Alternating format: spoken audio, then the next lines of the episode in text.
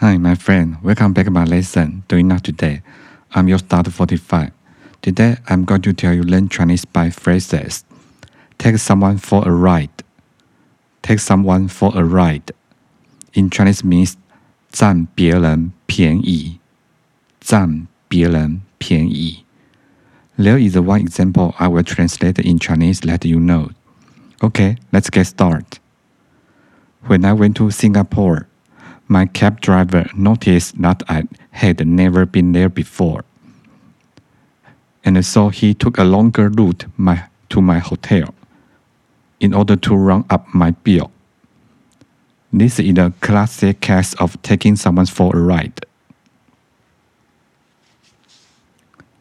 In Chinese means，当我去新加坡的时候，我的计程车司机注意到 我以前从未过去那边，所以他走了更长的路线带我回酒店，让我的账单增加。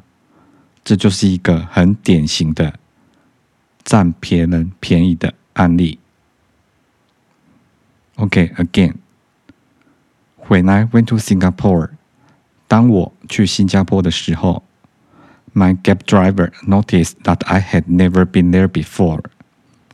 我的计程车司机注意到我以前从未去过那边。And so he took a longer route to my hotel in order to run up my bill。所以他走了更长的路线去我的酒店，好让我的账单增加。This is the classic case of taking someone for a ride。这就是一个很典型占别人便宜的案例。Okay, let me repeat again. When I went to Singapore, my cab driver noticed that I had never been there before. And so he took a longer route my, to my hotel in order to run up my bill. This is a classic case of taking someone for a ride.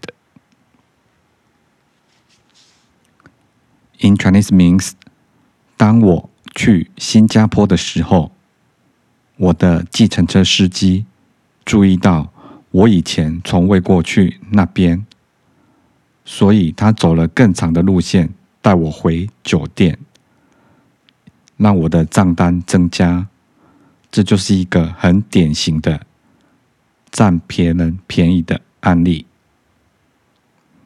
OK，again，When I went to Singapore，当我去新加坡的时候，My cab driver noticed that I had never been there before。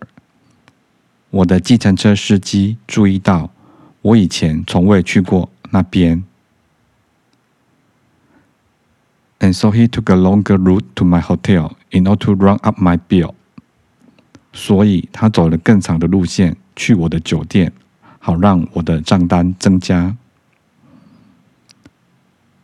This is the classic case of taking someone for a ride。这就是一个很典型占别人便宜的案例。That's all for today. Thank you for listening. Hope you like and have a nice day.